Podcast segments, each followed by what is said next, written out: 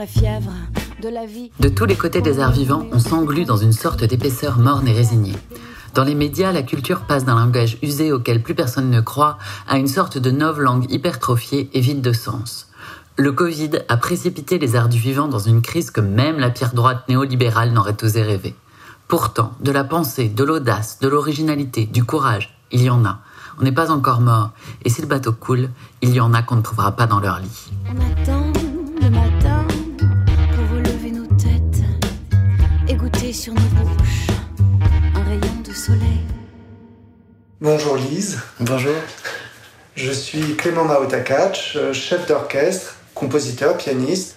Je suis euh, responsable d'un ensemble indépendant, un orchestre qui s'appelle Sécession Orchestra. Je suis aussi le co-directeur artistique avec le metteur en scène Alexis Barrière de la compagnie de théâtre musical La Chambre aux Échos. Et euh, je suis également chef d'orchestre invité, c'est-à-dire que je vais faire des infidélités à mon orchestre avec d'autres grands orchestres un peu partout dans le monde. Est-ce que tu te poses la question de à quoi tout ceci pourra être bon? Quand je dis tout ceci, je parle de ce qu'on traverse. Qu'est-ce qu'on met en mouvement? C'est-à-dire que moi je pense qu'on a besoin très très fort de se redresser, de se redire ce qui arrive, on n'a pas le choix, mais il faut exister dans tout ça. Et de trouver le chemin de cette existence, tu vois C'est compliqué parce que la parole de l'artiste a perdu son poids. Aujourd'hui, pour les gens, on le voit par exemple dans les signataires de tribune, c'est la parole de quelques acteurs, de quelques actrices, qui sont en fait en haut d'un box-office mm. français, mais ce n'est pas une parole euh, générale, ce n'est pas une parole collective, c'est pas une parole internationale. La parole collective, elle est portée par des syndicats ou par des fédérations, et c'est une parole qui est importante parce qu'elle revendique certains acquis euh, et défend euh, certaines situations, et notamment pour les plus fragilisés. Mais ce n'est pas une parole qui est en situation de parler artistiquement. Et on est bloqué en fait dans cette articulation-là entre une parole bien pensante de quelques personnalités qui incarnent euh, quelque chose quelque part, avec tout le vague que ça suppose, mais ça fait très joli sur un, sur un ensemble de signataires, des fédérations et des syndicats qui vont travailler sur plutôt des acquis sociaux à défendre, mais qui ne peuvent pas parler réellement, Dieu merci, de questions artistiques, et la grande majorité des artistes et des directeurs d'établissements qui sont dans un silence assourdissant. Et toi là-dedans, tu fais quoi? Dans, dans, ton... Dans mon expérience personnelle, c'est extrêmement difficile parce que c'est un exercice de la mesure de la parole euh, qui m'est imposé par ce temps-là. C'est pour ça que, par exemple, j'ai pris peu la parole pendant le premier confinement, en me contentant mm. juste de deux textes euh, pour interroger la question de la captation et du fait qu'on allait peut-être tous devenir des youtubeurs en puissance ou non, et la question euh, de où allions-nous et qu'est-ce que nous pouvions faire et pourquoi nous sommes à la fois perdus et sauvés, comme dit Metterlin, ce que je trouve très beau à la fin de Péléas Lisande. Tout est perdu parce que plus rien ne reviendra comme avant. Tout est perdu parce que très probablement, à 95%, voire à 99%, on voit très bien que ce sont les gros poissons qui vont surnager et que les petits vont disparaître. Et je n'ai aucun moyen, moi, pour endiguer cela. D'une part parce que c'est une loi presque naturelle et qu'on est dans un... On est en France, un pays qui aime les institutions, euh, un pays qui aime euh, ce qui est établi et reconnu et qui devrait changer diamétralement la chose. Si on voulait que ça change, il faudrait changer complètement notre système de pensée. C'est-à-dire qu'au lieu de considérer qu'on va subventionner au plus haut des compagnies ou des choses qui existent depuis 40 ans, de faire le, chemin inverse, de dire pendant 10 ans de ou 15 ans sur une génération, de façon dégressive, on va subventionner très fort, puis peu à peu, de moins en moins, de moins en moins, comme euh, une compagnie, de manière à ce qu'elle fasse son propre miel, trouve ses propres sponsors. Elle a besoin d'aide au début, et peu à peu, il faut qu'elle soit autonome comme un enfant. Ce qu'on veut essayer de faire en tant que parents, c'est de rendre ses enfants autonomes et indépendants, euh, qui puissent se débrouiller dans la vie. N'importe quel euh, animal essaie de faire ça. Ça ne veut pas dire qu'on ne va pas les aider durant leur vie ou les accompagner, mais ça veut dire qu'on essaie de rendre les gens autonomes et non pas dépendants ni d'une institution, ni, financièrement. Ça ne veut pas dire non plus qu'à terme, par exemple, mettons au bout de 10 ans, 15 ans, ces compagnies ne pourraient pas être éligibles à des aides au projet. Mais au lieu d'avoir le système qui aujourd'hui dit d'abord l'aide au projet, puis la structuration, puis le conventionnement, puis le renouveau du conventionnement, puis les résidences, puis si on réussissait à inverser complètement ce système-là, alors je verrais un espoir pour euh, changer un petit peu la, la donne.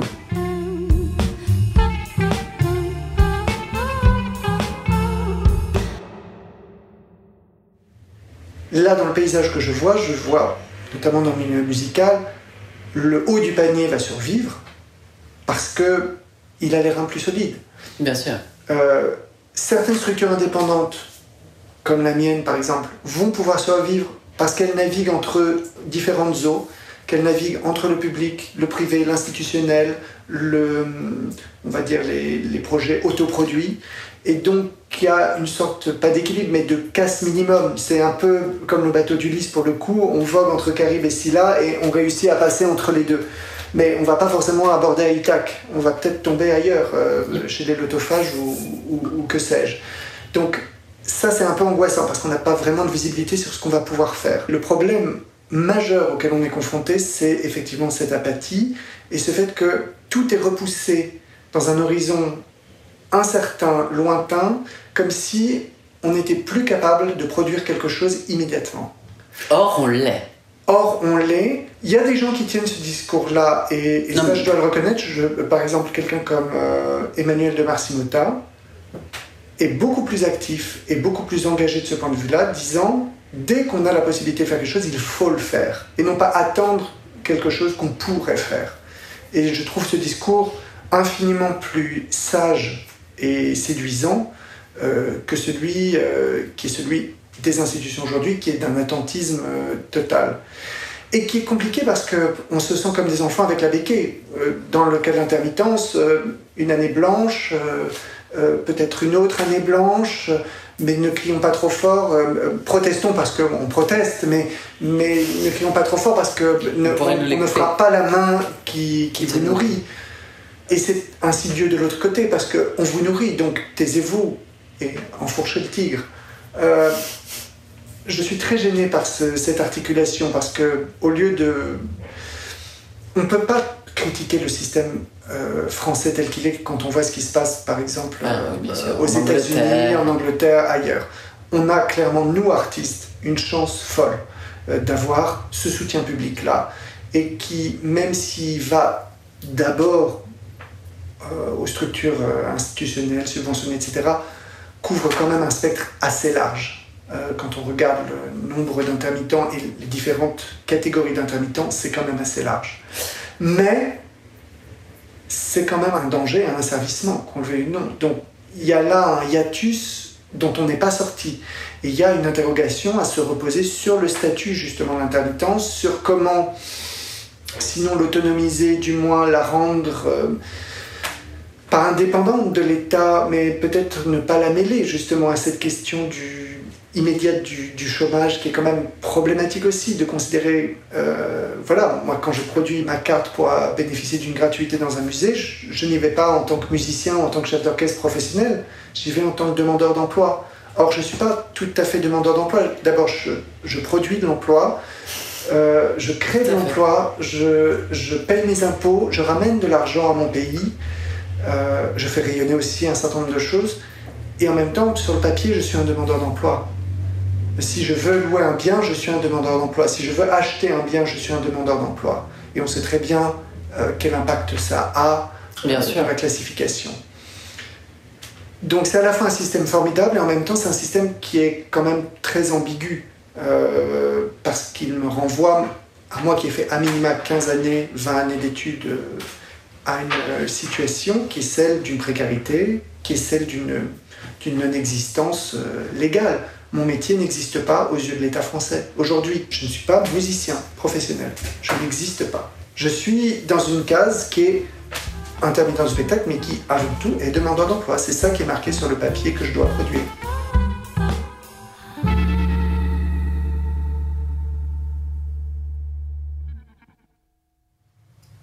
Voilà un joli endroit. Si on se reposait un moment. Mais le fichu métier qu'on a. Toujours en route, jamais le sou. C'est ça. Mes affaires sans dessus-dessous. Mon Saint-Joseph qui est perdu. C'est une médaille en argent doré avec Saint-Joseph, son patron dessus. Non, tant mieux. Va, toujours fouillant, sort des papiers avec des choses dedans, des cartouches, sort un miroir, tout juste si on peut s'y voir. Mais le portrait, où est-ce qu'il est? Un portrait de sa bonne amie qui lui a donné son portrait. Il l'a retrouvé. Il va plus profond. Il sort de son sac un petit violon. Ah, mais on voit que c'est du bon marché. Faut tout le temps l'accorder.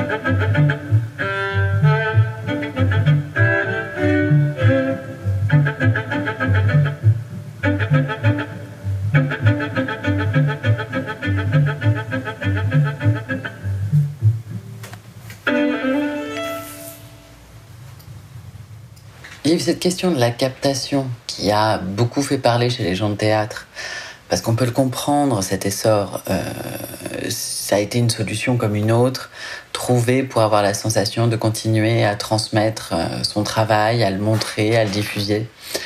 Euh, mais je pense que c'est exactement la même chose qui se pose pour vous, c'est-à-dire est-ce que est-ce qu'on parle de la même chose, est-ce que c'est le même objet, et surtout est-ce qu'il y a vraiment un spectacle quand il y a une captation? Moi, mon travail d'interprète, c'est pas de manger quelque chose et de, venir déféquer en, public sur la scène et de repartir après avoir déféqué. C'est un travail d'interprète, au, sens le plus noble du terme. De, je pense toujours à ce qui est, ce qui est écrit sur l'épée de Barbara Cassin, cette phrase de Derrida, plus d'une langue. C'est ça. Moi, je, je suis là pour transmettre un langage qui appartient à un autre siècle à des gens qui vivent dans celui-là je suis là pour traduire un texte en fait pour les gens. Je suis là pour que quelque chose de ce texte aille vers les gens et que une fois qu'il va vers les gens, ces gens puissent me le renvoyer à moi et puissent le, partager et que ça essaime. Euh, on parle de spectateur, là encore, c'est un beau terme, ou d'auditeur peut-être qu'il serait temps de parler de récepteur et puis peut-être d'interlocuteur, tout simplement, parce que c'est aussi ça qu'on fait quand on a ça. Et on n'a pas ça avec la captation. Et là, tu as parfaitement raison. Euh, on est sur un objet qui, euh, qui, en plus, veut reproduire les codes. Alors c'est encore plus criant. C'est-à-dire que les captations qui ont été faites avant la pandémie, et où il y a encore du public dedans, il y a quelque chose qui peut être critiquable, euh, comme on peut être critique sur le théâtre filmé, sur le concert filmé, qui est intéressant parce que en termes documentaires, mais c'est quand même pas une finalité en soi. C'était possible et c'est intéressant parce que ce concert-là a existé et que du coup cette captation est un témoignage. La captation telle qu'on la vit aujourd'hui, telle qu'on la fait aujourd'hui, sans public, mais en prétendant avoir les codes comme s'il y avait un public, c'est horrible. C'est le simulacre absolu parce que on, faut reprendre avec les termes de Yankelevitch, euh, c'est avoir le paraître sans l'être. Or, on a besoin d'avoir l'articulation des deux. Euh, le paraître est formidable quand il révèle l'être. Mais si on n'a plus que le paraître, plus que le simulacre, plus que le rituel n'a aucun sens, si il est vidé de sa substance, et sa substance, c'est justement cette communion entre deux entités, qui sont encore une fois peut-être même pas deux entités, qui sont une seule entité.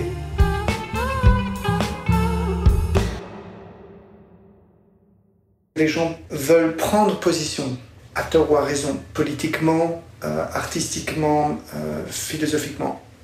Pour moi, le seul endroit qui est juste, c'est celui de l'interrogation, c'est-à-dire d'essayer de penser la situation.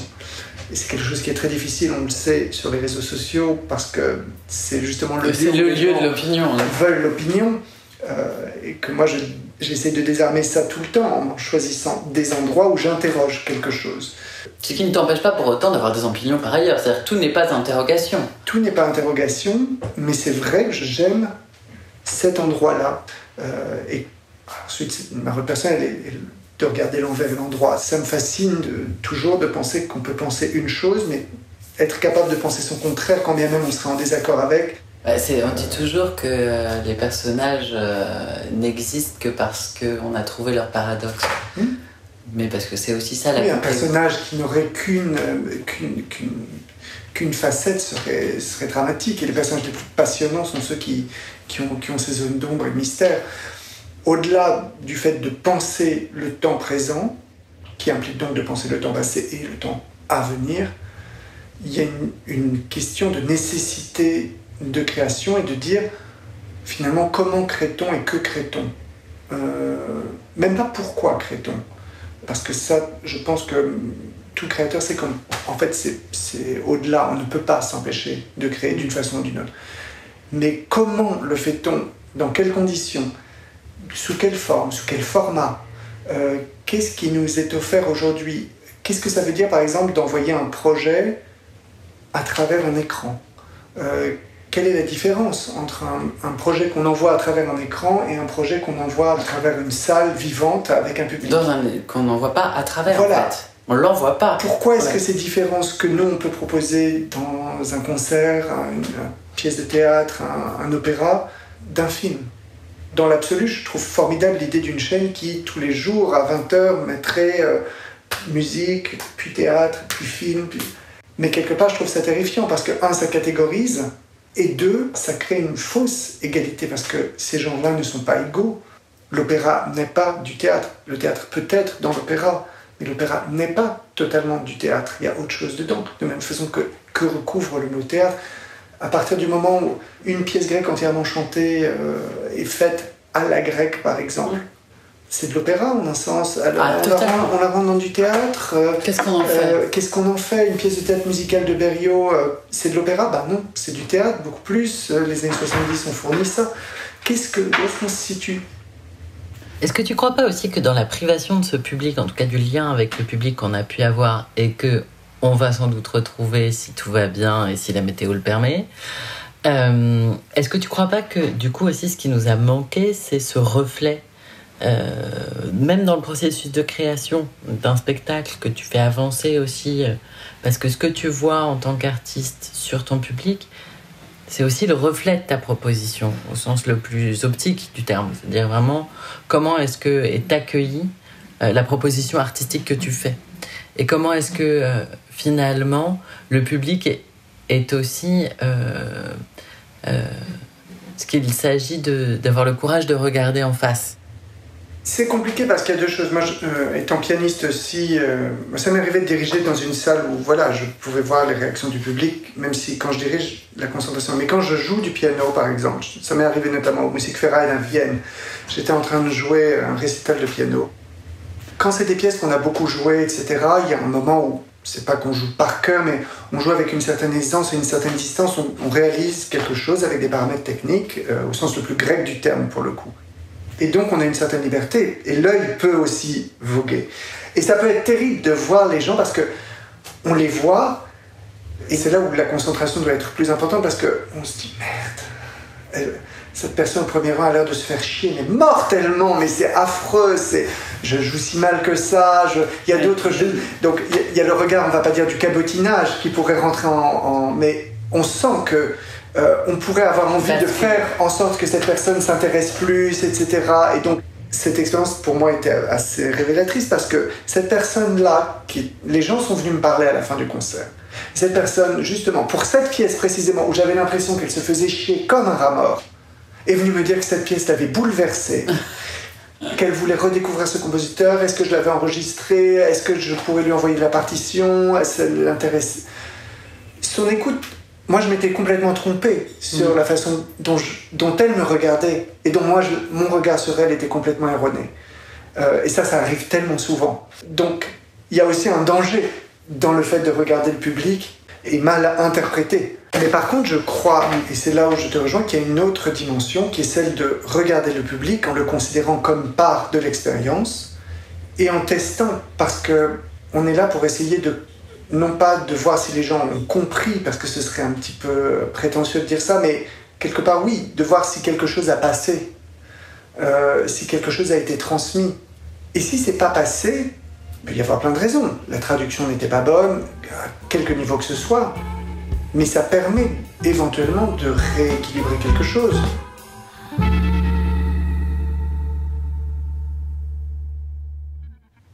que des œuvres réputées difficiles bouleversent des gens, c'est exactement le contraire de ce que par exemple certains producteurs viendront me dire quand je propose un programme, en me disant mais non, ça c'est pas public.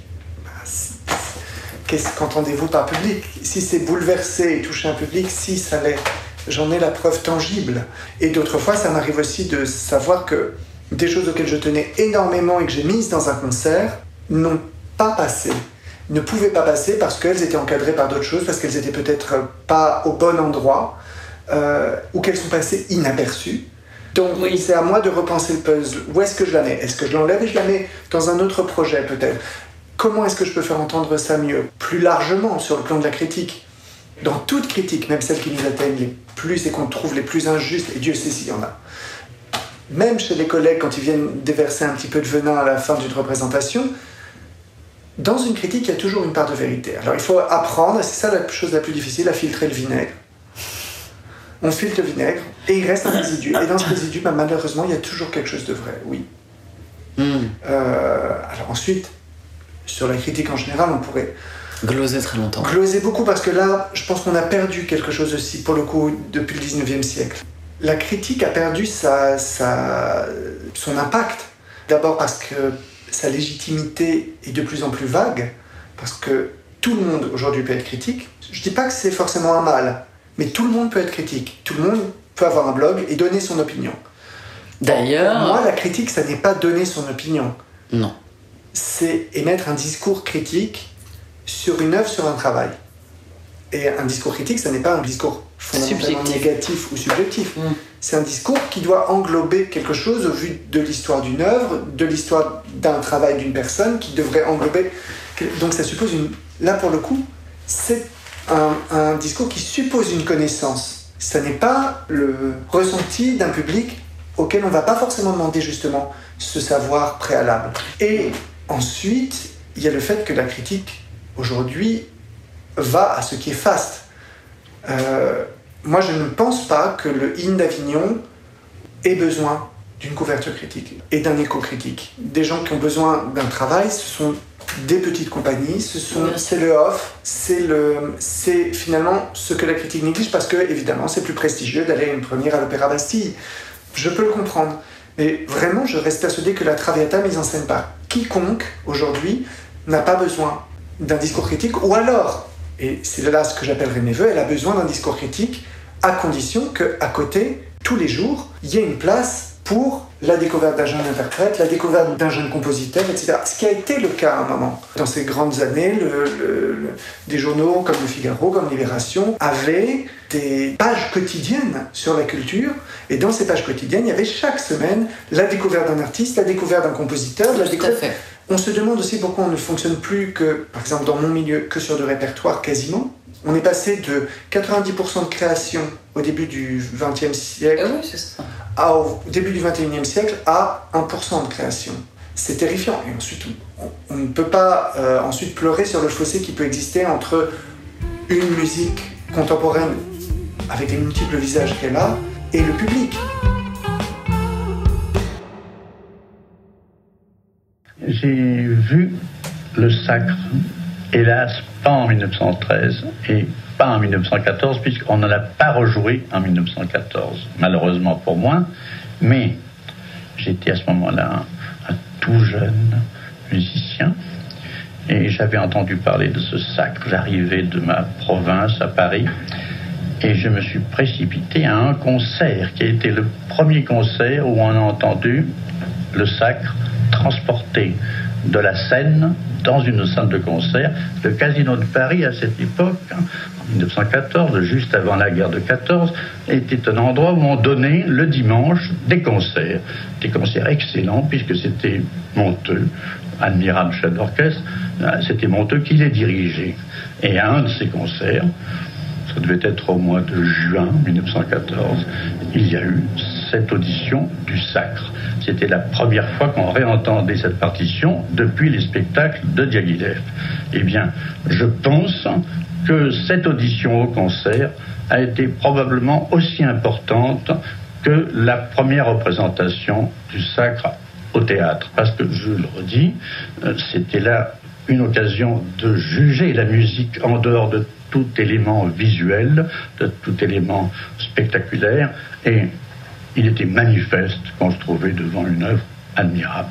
Je me souviens d'avoir, moi qui avais 15 ans, d'avoir vu devant moi un garçon qui devait en avoir 20 et qui était monté sur sa chaise et qui poussait des hurlements enthousiastes, euh, dépassant tous ceux que nous pouvons avoir aujourd'hui dans des concerts où on entendrait une œuvre euh, correspondant, en tout cas dans ses intentions, à ce qu'était à ce moment-là le Sacre du Printemps. C'était une salle frénétique, bouleversée, et qui d'ailleurs, lorsque j'y ai songé pour beaucoup d'autres raisons après, euh, tout cela se passait avant cette guerre de 14, et il y avait dans cette espèce d'atmosphère de fièvre, de, délire de cette salle, euh, quelque chose qui, après tout, faisait présager une sorte d'orage. C'était quelque chose de très curieux. Je revois Stravinsky entouré d'admirateurs qui s'agitaient, qui poussaient des cris, qui se jetaient vers lui pour l'applaudir. Et, Stravinsky a été pris ce jour d'une espèce de panique. Il est parti en courant,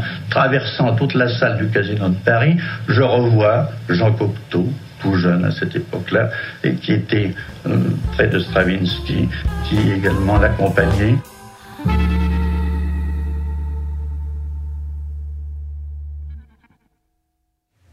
Une de mes amies est professeure dans un collège parisien.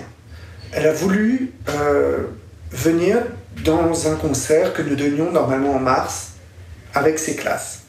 Ça a été la croix et la bannière. Comment, au XXIe siècle, nous qui parlons sans cesse de plateforme, d'échange, de, de transversalité, comment c'est possible qu'un professeur ne puisse pas, en trois clics, réserver la séance à laquelle il veut assister de tel spectacle, avec tel quota de place, avec une participation des élèves, parce qu'il faut qu'il y ait une participation des élèves, mais qui soit minime, parce que il y a des inégalités sociales dans n'importe quelle classe, que ce soit à Condorcet ou que ce soit euh, à Saint-Denis.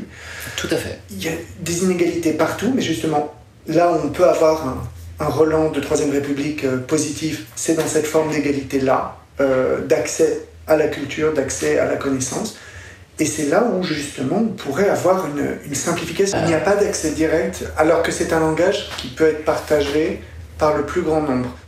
Tant qu'on n'aura pas inscrit pour moi une pratique collective, instrumentale, vocale, théâtrale, dansée, de la maternelle jusqu'au bac, voire jusqu'à l'université, hebdomadaire.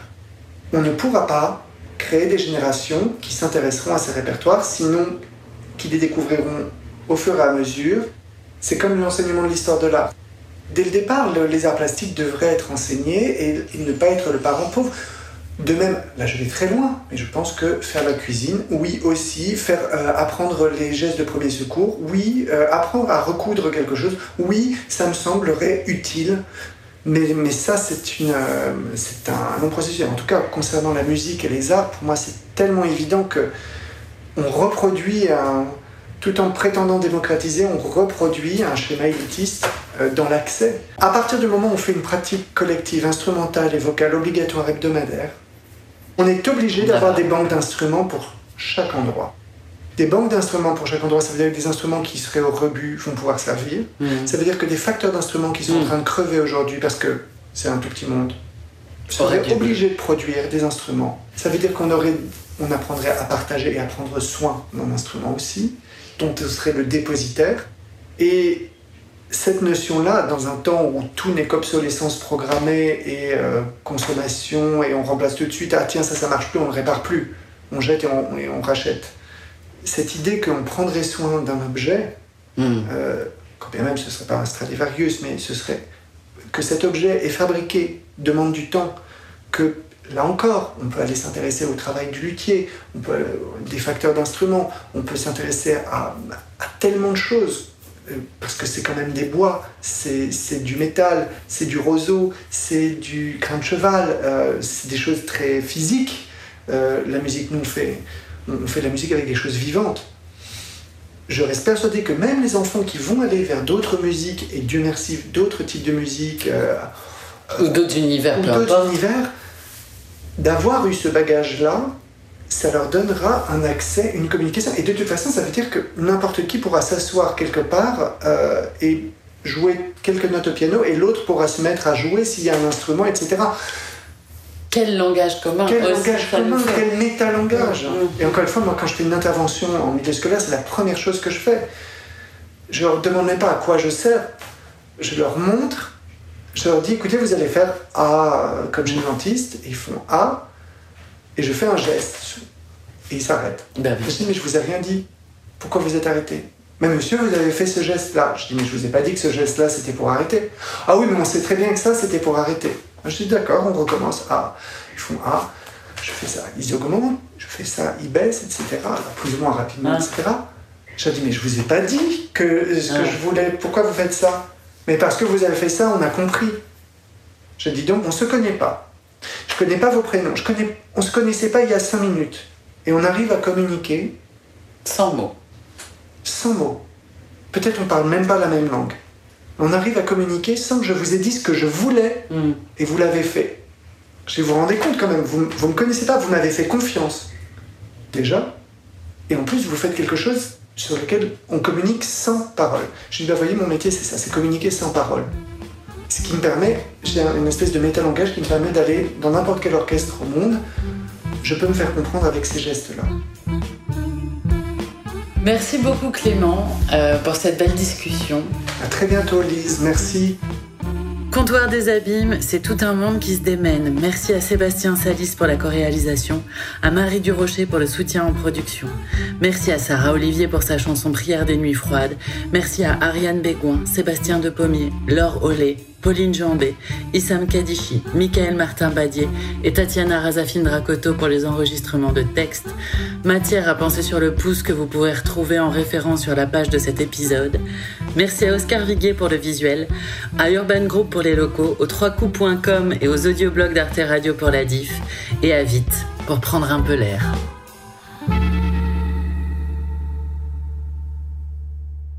Je vous construirai une ville avec des loques, moi. Je vous construirai sans plan et sans ciment un édifice que vous ne détruirez pas. Et qu'une espèce d'évidence écumante soutiendra et gonflera, qui viendra vous braire au nez. et au nez gelé de tous vos parthénons, vos arts arabes et de vos Ming. Avec de la fumée, avec de la dilution de brouillard et du son de peau de tambour, je vous assoirai des forteresses écrasantes et superbes. Des forteresses faites exclusivement de remous et de secousses, contre lesquels votre ordre multimillénaire et votre géométrie tomberont en fadaise et galimatia et poussière de sable sans raison.